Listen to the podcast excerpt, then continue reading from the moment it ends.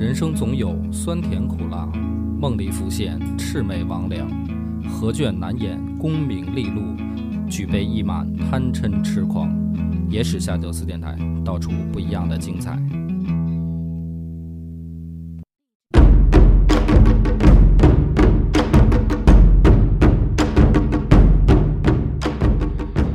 大家好，欢迎收听《野史下酒》，我是主播恶霸波。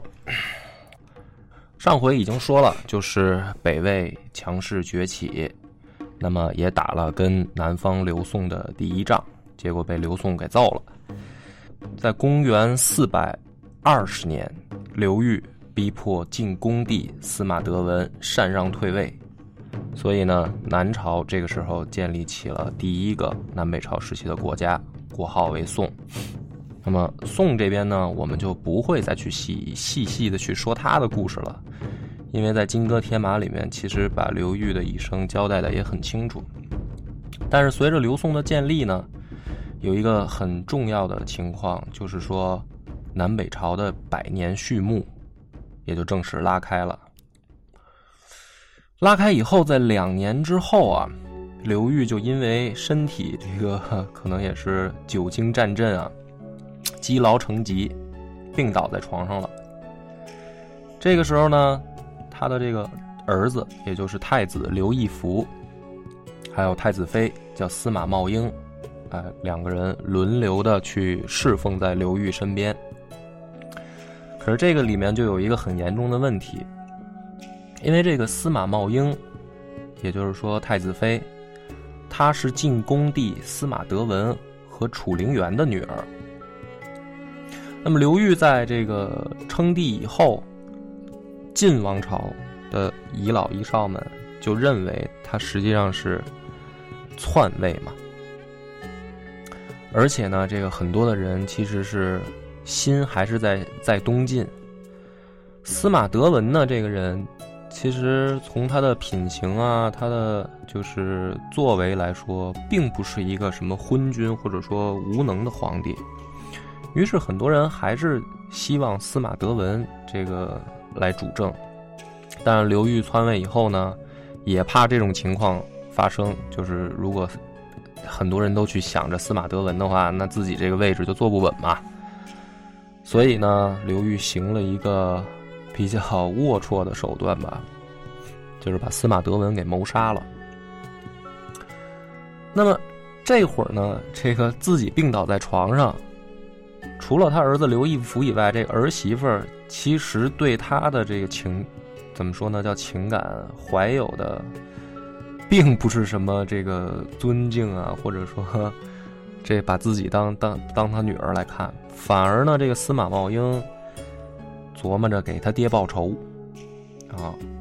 于是呢，就是反正在野史故事里边吧，也不能说野史啊，就说有这么一天晚上。这个司马茂英呢，一个人在守护刘裕的时候，啊，这个刘义福回去睡觉了。司马茂英就在刘裕没睡醒的时候，偷偷穿上了他爹司马德文的衣服，然后来到了刘裕的床边，把刘裕给摇醒。刘裕醒了一看，因为这个人可能也是病得比较厉害，神志也不太清醒，就以为是。司马德文来找他了，啊，于是这一惊吓，没过多久，刘裕就彻底挂了。这个消息传到北魏的时候，可以说北魏的朝堂上欢呼一片。这个刘裕在刘宋的地位，咱们在《金戈铁马》也讲过，是吧？不论是在军中还是朝中，都是一个怎么说呢？叫。精神领袖嘛，在军中也是战战神的这么一个地位。那他一死，整个这个南朝刘宋就算是失了主心骨，尤其是北府军，嗯，这个时候就相当于没有领头人了。在这样的情况下，北魏决定对刘宋出手，啊，一雪前耻，把这个当时雀跃镇这仇给报了。大部分的意见啊，就是北魏朝堂上都是说，哎，这这一仗没毛病，对吧？只有一个人提出了反对意见。这个人呢，就是咱们这一段故事的主角，叫崔浩。崔浩之前咱们也介绍过他，就是刘裕说要去伐秦的时候，想在北魏借道而行，啊，大家都反对，啊，只有崔浩说可以借道。上一回呢，只说了这一个事儿，没有详细的去说这个崔浩，所以这一次咱们详细的讲一讲他。还是先从这个事儿来说，就是。当北魏决定对刘宋动手的时候，或者说在朝堂上讨论的时候，崔浩提出了反对意见。崔浩呢认为，刘裕虽然死了，但是呢，这个刘宋的这个朝堂上也好，或者说国家上也好，都没有说形成一个呃自相残杀或者说乱成一片的局面。那么。刘宋的这个大哥死了，跟这个秦国的大哥死了的情况就不一样，啊，因为秦国的这个皇帝死了以后，几个儿子开始争权，所以刘宋北伐秦国会很顺利。但是现在这个情况对于北魏来说并不一样。那么这是崔浩提出的第一个观点，就是说他们内部其实并没有乱。第二个呢是说，作为大国。啊，我们出师要有名，是吧？你趁人家这个国主死了，然后去进攻人家，这个就是，就算我们打胜了，啊，或者说不管打不打胜，肯定都是一个伐丧的恶名。嗯，说白了就是趁人之危嘛。那么通过这两个观点呢，崔浩说，其实我们应该啊派遣使者，哎，前往刘宋吊唁。然后呢，抚慰他这个孤儿寡母的，是吧？然后让我大魏的这个仁义广布四方，借此呢，其实是来收复人心。哎，等到他真的出现什么问题的时候，我们再去打他。那么这个意见呢，当时的这个皇北魏的皇帝拓跋嗣听了以后，就认为不可取，是吧？哎，明明这个。刘裕打秦国的时候就行，是吧？他也是皇帝刚死，刘裕就出征，结果就很顺利。那现在他们皇帝死了，我们出征怎么就不顺利啊？是吧？你你说他们内部没乱，你怎么知道的？你不是也是只是看看表面现象，没准里面也是波涛汹涌，是吧？自己斗得很厉害。所以拓跋嗣这一次对崔浩的意见呢，就采取了不用。于是呢，在。北魏太长七年，也就是公元的四百二十二年，拓跋嗣让西金持符节，担任都督前锋诸军事，啊，然后率领北魏的大军，准备第一次南征。在南征之前，啊，朝堂上又开了一次会，就是出征这件事儿已经决定了，但是怎么打？大部分人呢，包括统帅西金的观点是，我们应该呢夺取刘宋在北方的战略重镇，也就是攻城。那么以三个要塞为主，第一个就是洛阳，第二个是虎牢关啊，第三个就是华台。如果把这三个战略据点先攻克，那么北方。将在刘宋就没有要塞可守了，或者说，剩下的城池啊，不管从军力上来讲，还是从这个军队的作战作战上来讲，都是对我们北魏有利的。就在这个时候呢，崔浩又站出来反对。崔浩呢，他的观点是这样说：南方人啊，或者说南人和我们北方人不一样。南方人呢，他们擅长的是守城，啊，因为都是汉家民，这个汉民族的等于说作战方式。那么实际上这说明什么呢？北方人他还是没有脱离这种游牧民族的作战方式，啊，说白了就是不善于守城，甚至说呢不善于攻城。那么他又举了一个例子，就是说你想当年是吧，苻坚攻打襄阳。一年都没能打下来，这就说明这个汉族人啊，他们非常会防守，尤其是在有这种战略要塞和地势上有优势的时候。所以呢，我们如果把战略目标定为攻取他的城池或者要塞，其实对我们并不利。那么我们应该怎么做呢？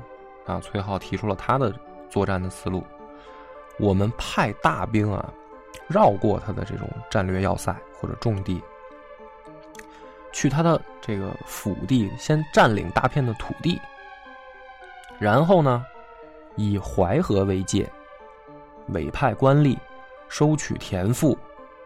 把洛阳、虎牢和华台三个城市啊，隔在我们魏军的后方。时间一长呢，这个南方的援兵不到，因为能被我们阻隔住嘛，那么这三座要塞就会不攻自破。当时呢，拓跋嗣听了这个两方意见，说是两方啊，其实就是这个百分之九十九对百分之一啊，这百分之一就是崔浩。拓跋嗣想了想，觉得还是要听大多数人的意见，所以在这一次上呢，又没有听崔浩的建议，直接派西金率领部骑三万，南渡南南渡黄河，然后在华泰附近驻扎。讲到这儿的时候呢，大家可能会觉得，就是不是说崔浩是主角吗？是吧？可是这个皇帝也没听他的，为什么他是主角呢？这个就是咱们在说完了这个两个事儿以后呢，咱们再补充介绍一下这个崔浩。之前也说过了，崔浩少好文学啊，博览经史，玄象阴阳，百家之言无不关宗，研经义理，识人莫及。就是说，这个人啊，不但是呃文学上啊，历史历史学都很厉害，还有一个呢。懂阴阳啊，会算卦。那么他呢，有几件事儿。第一个事儿啊，就是他阻止迁都。那北魏的这个神瑞二年的时候啊，出了个事儿，说是秋谷不登，哎，就是这个粮食短缺。说白了，当时呢，这个很多人就劝托这个皇帝。劝太宗啊，咱们迁都吧。迁到哪儿呢？大家就说说这个邺城啊是个好地方，哎，咱们把把都都城迁到那儿去。这个时候，崔浩就站出来提了反对意见。他说啊，说我们如果往南方啊迁都，会有两个问题。第一个呢？北边的这个柔然啊，用他们的话说叫如如。一看我们走了，那么云云中肯定会有危险，敌人会进攻我们的后方。第二个呢，就是虽然现在粮食不济啊，但是呢，等到来年讨生，乳酪将出，兼有菜果，啊，足皆来秋。说若得中暑，是则饥矣。这个时候呢，这个太宗皇帝啊，其实心里面也觉得崔浩说的有道理，可是呢，还是不放心。他就说：“说如果来秋还是不熟，是吧？就是我们的这个粮食还是没供给上，那怎么办？”那崔浩就说了：“说可减穷夏之户，株洲旧谷。”哎，若来秋无年，愿更图也，但不可迁都。就是什么意思呢？如果说这个粮食确实跟不上啊，就把我们这些这个穷人啊，或者说这些大部分的这个老百姓，哎，让他们去各地。说白了，什么叫救谷啊？就就是要饭去呗，啊，先让他们去别的地方要要饭，扛一扛，啊。但是呢，就有一点，不要轻易迁都。嗯，于是呢，分民议山东三州时，哎，就是让老百姓去山东，你们那边先先自己对付对付吧。然后让山东的地方官呢，把仓库打开，赈济灾民。等到来年的时候呢，真的大熟了，啊，就是粮食跟上了。这是崔浩的第一个事儿。还有几件事儿啊，就比较邪乎了。说又有一年啊，突然啊有官吏来报告，说这个荧惑星啊，一夜忽然亡失，不知所在啊，就说这天上有颗星星突然找不着了。说这个事儿呢，啊，有的人就说了，说是星星跑哪儿去了呀？说下入危亡之国，哎，将为童谣妖言，而后行其灾祸。什么意思呢？就是说天上有一颗星星找不着了，哎，但老百姓就传说了，说上哪儿去了？来地上了，来地上啊，去的那个国家，哎，就要亡国。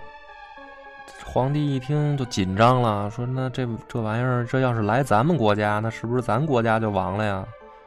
于是就把这个崔浩叫过来了，说先生你精通易理是吧？啊，能掐会算的。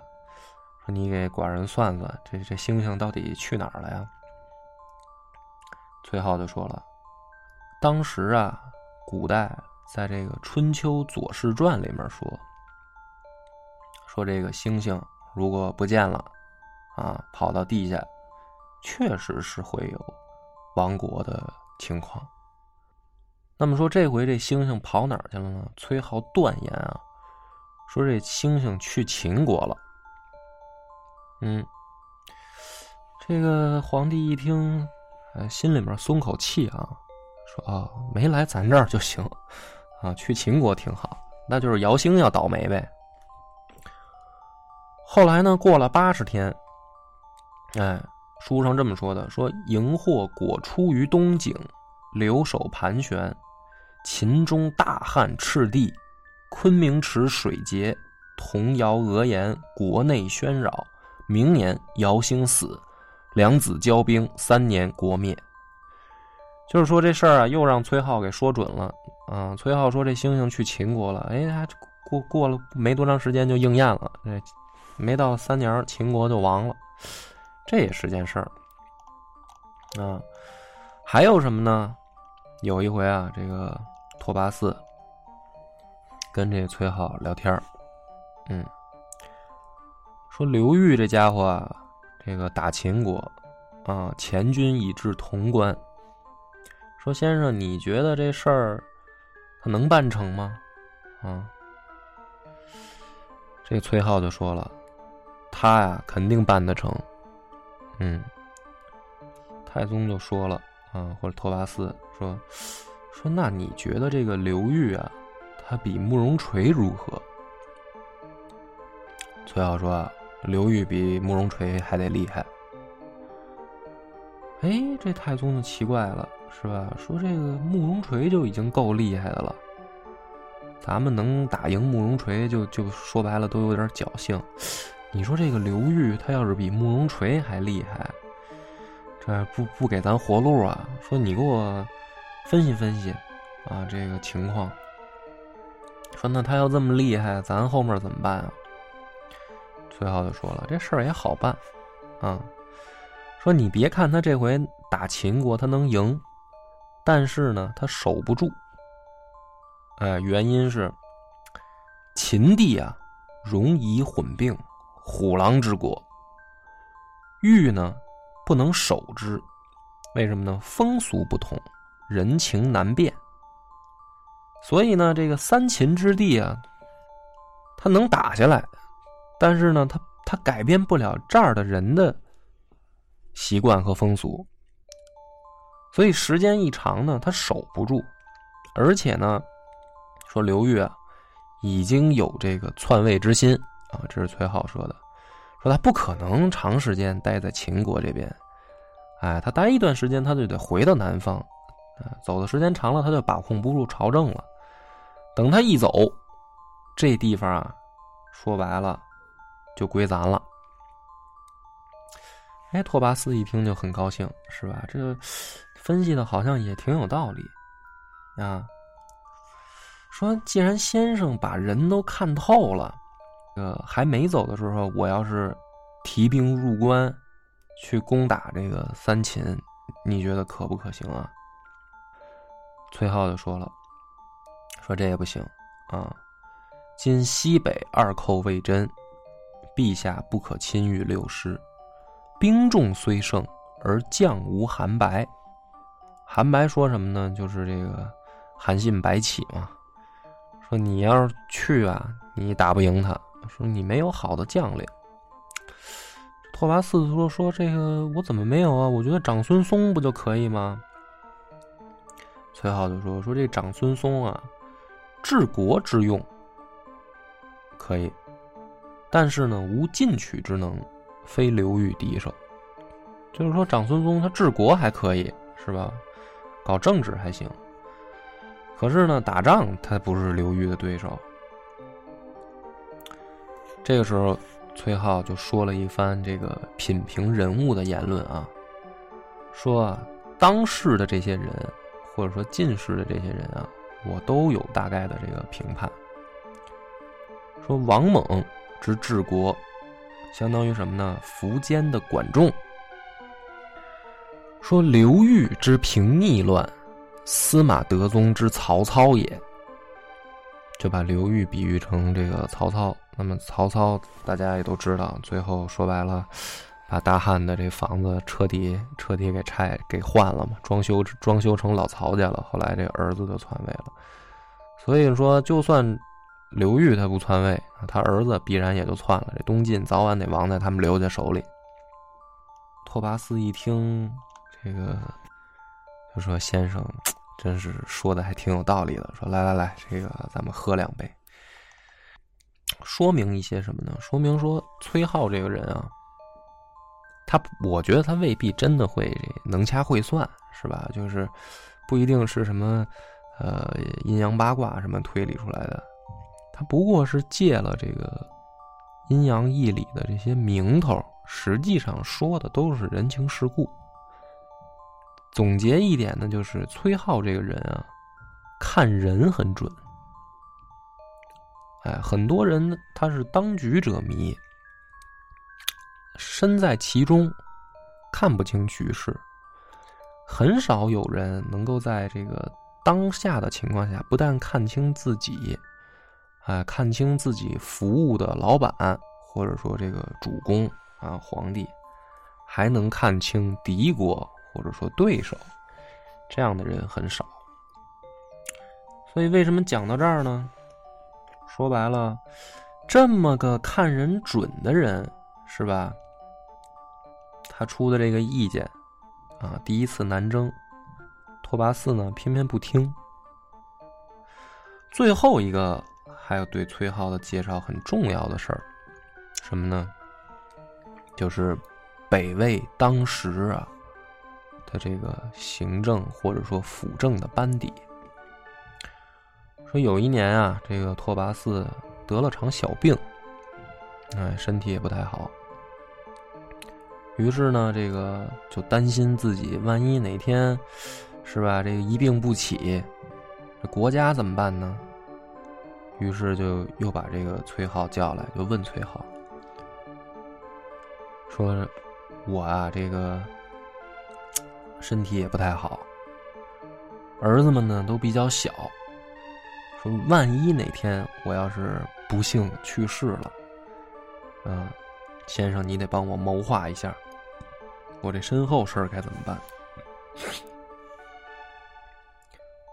那崔浩呢，他也很机灵，他不能直接上来就说：“哎，大哥你放心吧，是吧？这个你要死了以后怎么怎么着，怎么怎么着的，那肯定不行。你不是咒大哥吗？”所以上来呢，先说了一大通，说：“哎呀，大哥，你这个春秋正盛是吧？正是这个建功立业的好年纪，怎么能想着这就就就不行了呢？肯定没问题啊，是吧？我觉得你能活这个一百岁，嗯。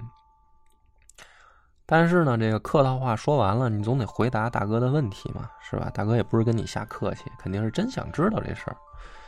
于是呢，崔浩的就是恭维话说完了以后说啊。”长皇子拓跋焘年建一周，明锐温和，重情所系。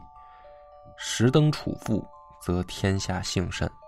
哎，就是说你这个长皇子拓跋焘孩子不错啊，品学兼优，将来能接你班儿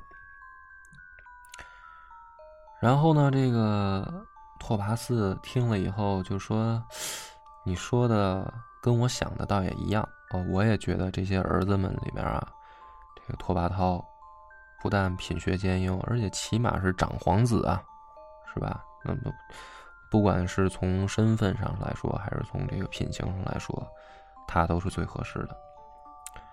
于是呢，当时接受了崔浩的建议以后。”哎，就命这个拓跋焘为国副主，居正殿临朝。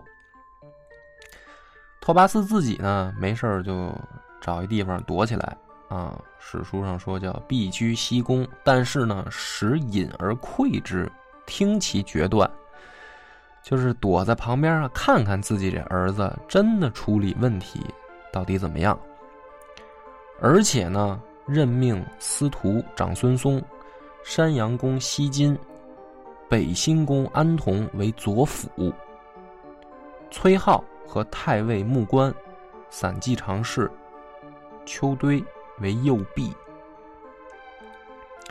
说白了，左辅右弼，哎，就是不但给儿子锻炼的机会，哎，万一真哪哪天自己不行了。哎，连这个辅臣都已经选好了，六大辅臣。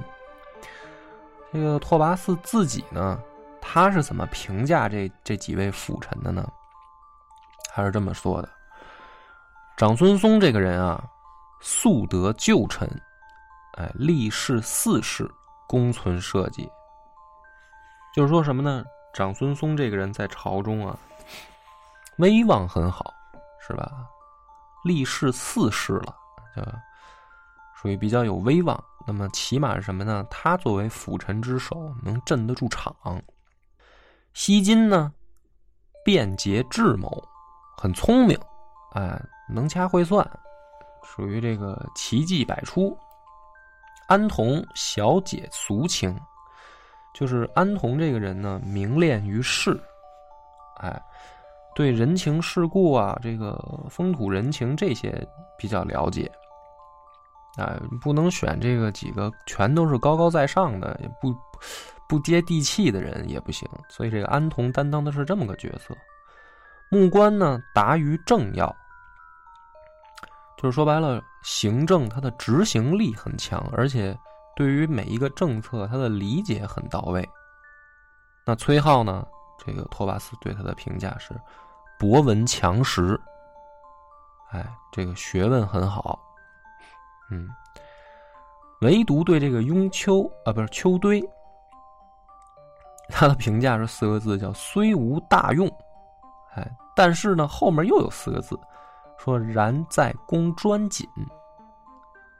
什么意思呢？就是说这个人啊，虽然没有什么这个特殊的能力，但是呢，比较比较踏实，哎，不不瞎扰事儿。所以六个人里面呢，你不能都找一帮这个各自都很厉害的，你还得找一个能和稀泥的，哎，这个坐得住的，是吧？人比较老实的和事佬，把这个六个人的关系能够调节起来。所以这个秋堆它是这个作用。那么讲到这儿，说白了，这个崔浩的地位是吧？他的能力以及他的这学识，基本上就讲清楚了。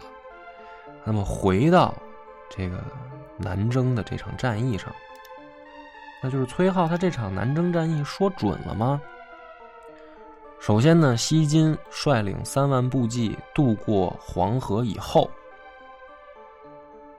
马上就遇到了镇守虎牢关的司州刺史毛德祖派来截击的军队。这边呢，北魏也增了一支援军，哎，这支援军的首领叫司马楚之。大家一听就觉得奇怪，这兄弟怎么姓司马呀？是吧？这个司马楚之还真是东晋的这个皇族啊，因为刘宋把这个东晋给篡了以后呢，对于这些司马一族的人啊，说白了就没留什么好脸子。哎，有的呢就不幸就消失在了历史当中。还有少一部分的人就跑出来了。这司马处之就是其中的一位。他跑出来以后呢，说白了，用一句话叫“敌人的敌人就是朋友”，是吧？只要我们有一个共同的敌人叫刘裕就行了。所以这个司马楚之反而投靠了北魏。这个时候反过来呢，去打这个刘宋的军队。当时呢，这个司马楚之刚来的时候，拓跋嗣也拿不定主意，说这个人你是接纳他呢，还是不接纳他呢？是吧？接纳他，的确，咱们有共同的敌人啊，啊，刘裕。可是，万一这个，毕竟他他是汉族人啊，是吧？他真投降假投降啊！别到时候来一个这个苦肉计，啊，跑到我这儿，回头再再再再给我捣乱，就又把这崔浩叫来了，说：“这个先生，你说这人，咱是收啊还是不收啊？”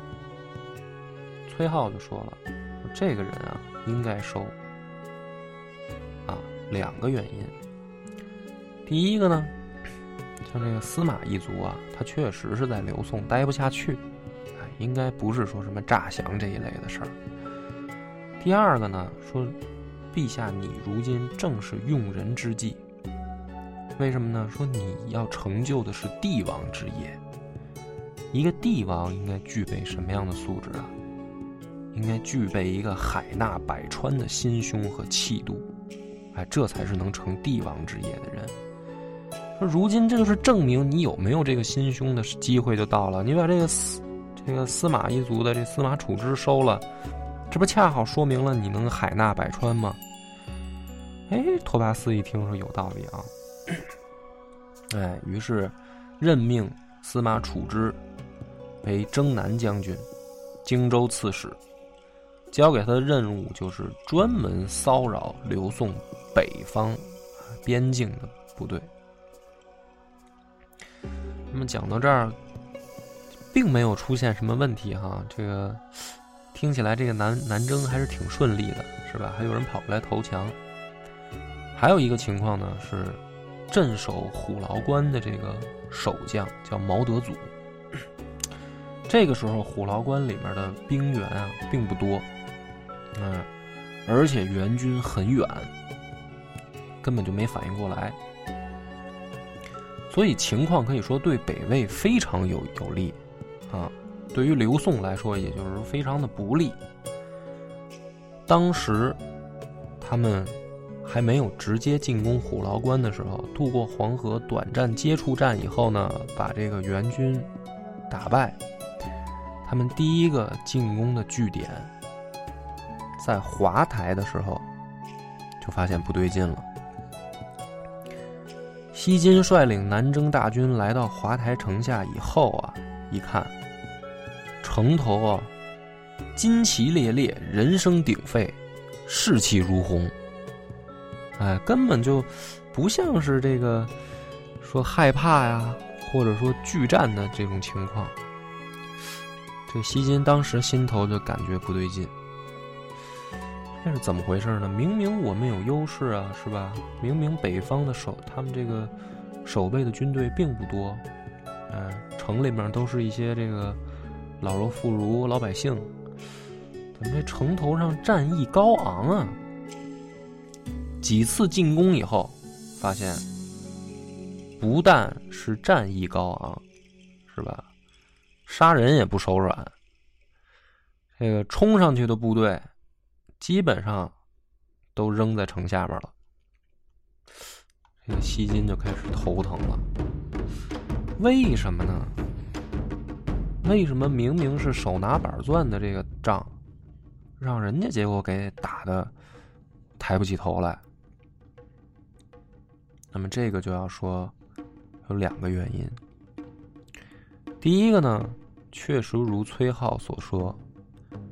这个当时的北魏的将士们啊，或者说这些军官啊，并不擅长打攻城战，反而呢是这个汉族人啊，已经有了很成熟的守城作战的经验，无论从这个器具，是吧？因为那个时候已经有弩了，哎，还是从这个以往的经验来讲，就是怎么把人家这个云梯给推倒啊，是吧？爬上来了以后，怎么拿石头砸，怎么拿油浇啊，这些，这个汉族军队早就玩的很熟悉了，这是一个原因。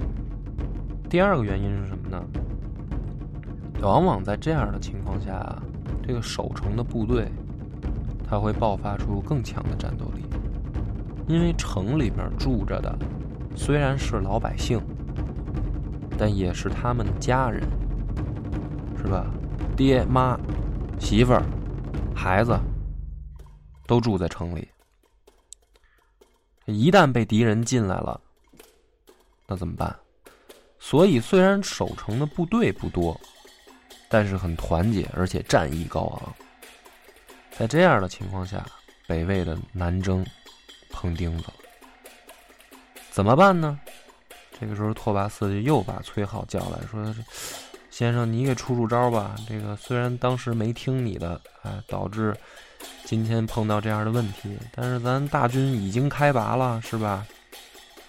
每一天颇损耗颇多，先生给出出主意吧。嗯，崔浩就说了：“说哎，陛下莫慌，我有一计能破此城。那么到底怎么破城？请听下回分解。”